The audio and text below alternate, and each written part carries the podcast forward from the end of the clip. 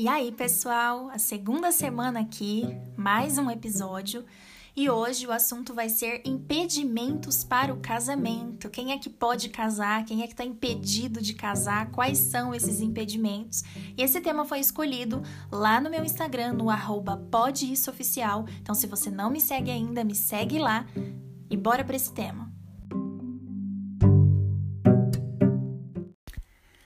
Bom, eu acho importante começar dizendo que o casamento ele é público e ele é cheio de formalidades. Antes de casar, você não pode simplesmente chegar lá e falar quero casar e amanhã já casa. Gente, isso não existe, tá?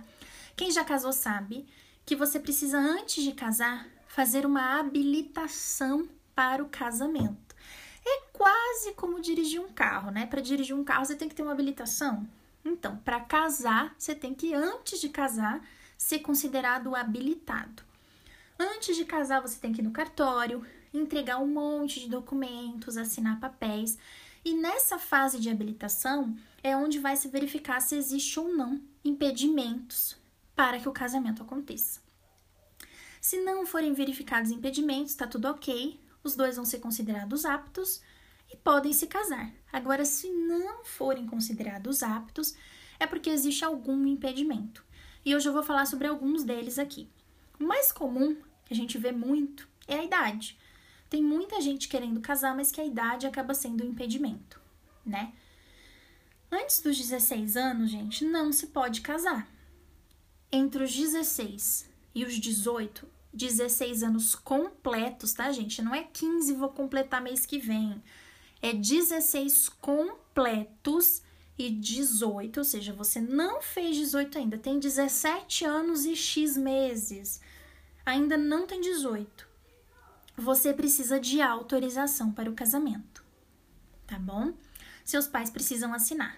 Caso seus pais não assinem, você não queira esperar até completar 18 para casar, você pode solicitar judicialmente que um juiz venha suprir a assinatura dos seus pais, tá bom?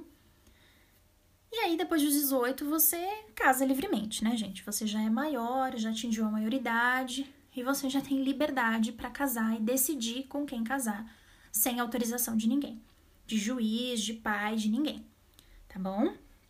Outro motivo para impedimento. É se algum dos noivos.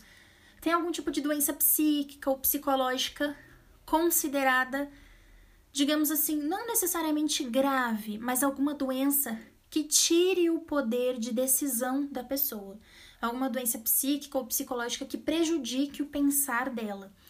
Né? Se houver laudos e tudo mais, essa pessoa poderá ser impedida de casar, tá bom? E agora, um dos motivos mais comuns de impedimento também.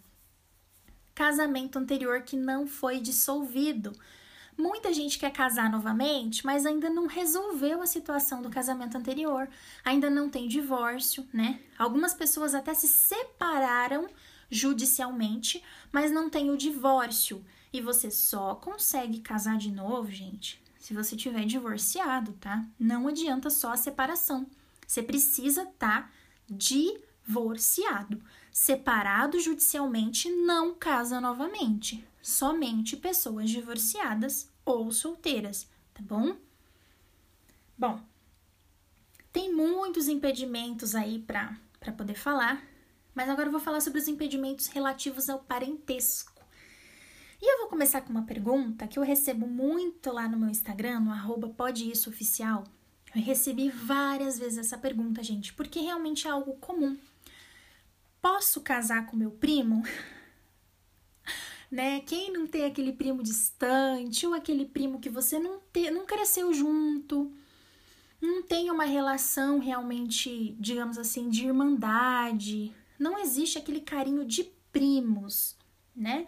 São simplesmente dois adultos que em algum momento da vida sabem que são primos ou, né, enfim. E sim, gente, você pode casar com seu primo, tá? Não é motivo de impedimento primo é considerado um grau de parentesco distante o suficiente para que você possa se casar. Mas existem alguns parentes, algum, alguns graus aí de parentela com quem você não pode se casar. Você não pode se casar com pai, com mãe. E agora outro polêmico. Sogro, se alguém já foi seu sogro ou sua sogra, e eu digo oficialmente, tá, gente? Você já foi casado com a pessoa, aquele, né? Você já foi casado com alguém e aí fulano era seu sogro. Você não pode se divorciar da filha para casar com a mãe. Não pode, tá, gente? Juridicamente não é aceito. Por quê? Além de toda a questão social e moral, não é aceito porque a figura da sogra, do sogro, juridicamente se equipara ou se iguala, né? Dá para você comparar a figura do pai e da mãe. Então, se você não pode casar com pai e com mãe, você também não pode casar com sogro, com quem já foi, né? Seu sogro ou sua sogra. E eu falei com quem já foi, mas existe até um ditado que exemplifica muito bem. Uma vez sogra, sempre sogra, tá bom? Quem já foi sogra nunca vai ser mulher, quem já foi sogro nunca vai ser esposo, né? Você também não pode se casar com irmão. Mesmo, não importa se é irmão, né, adotado, se é um irmão sanguíneo, de sangue, né, consanguíneo. Se é irmão, não pode. Os famosos meio-irmão, entre aspas, né? Ai, é filho só por. É meu irmão só por parte de mãe, só por parte de pai. Não pode. Não pode casar com irmão, meio-irmão. Não pode, tá bom?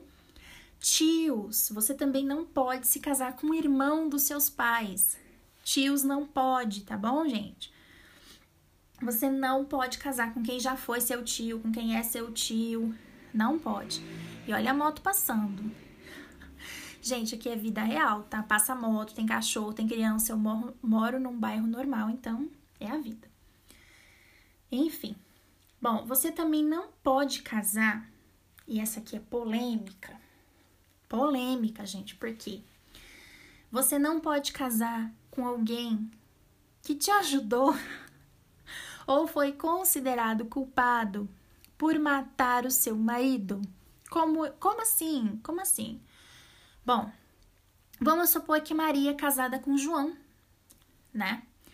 E aí Maria tá incontente com o casamento, enfim, se relaciona com Pedro. E aí Pedro vem a matar João, que era o esposo de Maria, foi considerado culpado, foi provado que ele matou o, quem era o esposo de Maria, agora ele quer se casar com Maria. Não pode, tá? Não pode se casar com a viúva de quem você foi acusado de matar, de atentar contra a vida, tá bom? Mesmo que tenha sido só uma tentativa, se for comprovado realmente que foi aquela pessoa não pode tentar casar. Mesmo que a tentativa de que a mulher ficasse viúva não tenha dado certo, né? Tentou matar, o cara não morreu, a mulher não ficou viúva, se separou, não pode, tá bom? Bom, gente, tem muitos impedimentos que a gente pode ficar aqui horas comentando, mas eu queria hoje realmente falar sobre os mais comuns, tá?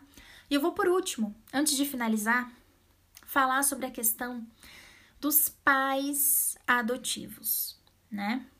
E também uma questão de irmãos adotivos que eu já recebi pergunta sobre isso. Eu vou esclarecer antes de terminar. Já recebi pergunta falando: meu irmão, ele foi adotado quando ele era criança, a gente foi separado. E aí crescemos, dois adultos distantes, não sabíamos que éramos irmãos. Chegamos na vida adulta, nos encontramos, nos apaixonamos e descobrimos que éramos irmãos na hora da habilitação para o casamento. Sim, gente, é para isso que a habilitação serve também, tá? Porque se você for adotado ou, enfim, por algum motivo você não sabe que tem um irmão e aí tá lá naquele cartório querendo se casar com seu irmão, o cartório vai ter que te falar, então, vocês são irmãos, não podem se casar, tá bom? E sobre pais adotivos, gente, eu não gosto dessa questão de, ai, filho adotivo, pai adotivo. Pai é pai, mãe é mãe, filho é filho. Mas, por motivos didáticos, eu tô aqui utilizando esse termo, né? Pai adotivo, mãe adotiva. Mesmo que os filhos não sejam consanguíneos, né? O famoso filho de sangue, você não pode casar com quem te adotou. E quem adotou não pode casar com o adotado, porque por, não, não tem muitas explicações, né, gente? Não preciso me discorrer nesse assunto, mas não pode justamente por causa desse conceito de que pai é pai, mãe é mãe e filho é filho, tá bom? Não importa. E a gente tem que parar, inclusive, de socialmente utilizar esses termos: filho do coração, filho adotivo, filho de criação. Gente, isso é uma ofensa. Filho é filho, tá bom? Então, com esse adendo aqui, é... eu vou finalizar, porque basicamente eu já falei dos casos mais comuns, a idade, os irmãos, os pais. Tirei a dúvida do, do primo, né, que eu recebo muito. E é isso. O episódio de hoje vai ficando por aqui, tá bom? Se você ainda restar, tiver alguma dúvida sobre esse assunto, falar, ai, fiquei com dúvida, quero saber, sou viúva, eu posso casar com meu enteado? Não. Enfim, não pode, tá, gente? É, gente, eu percebi que eu tinha esquecido de finalizar. Então vim aqui dar um tchauzinho, um beijo para vocês, desejar uma ótima semana. Até o próximo episódio e tchau!